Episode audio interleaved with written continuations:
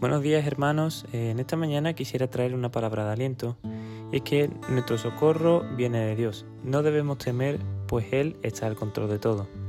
En el Salmo 121, el rey David declara estas palabras.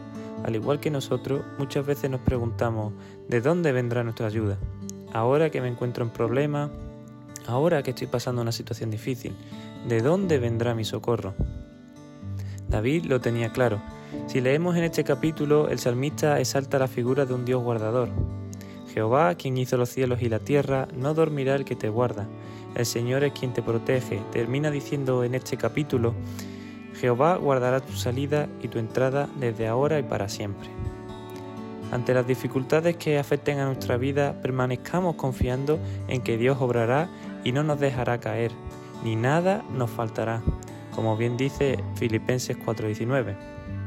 Así que hermano, te invito en esta mañana a que puedas apartar un tiempo para darle gracias, gracias por su provisión en tu vida, porque Él siempre está contigo, te ha guardado desde que naciste y nunca te va a dejar.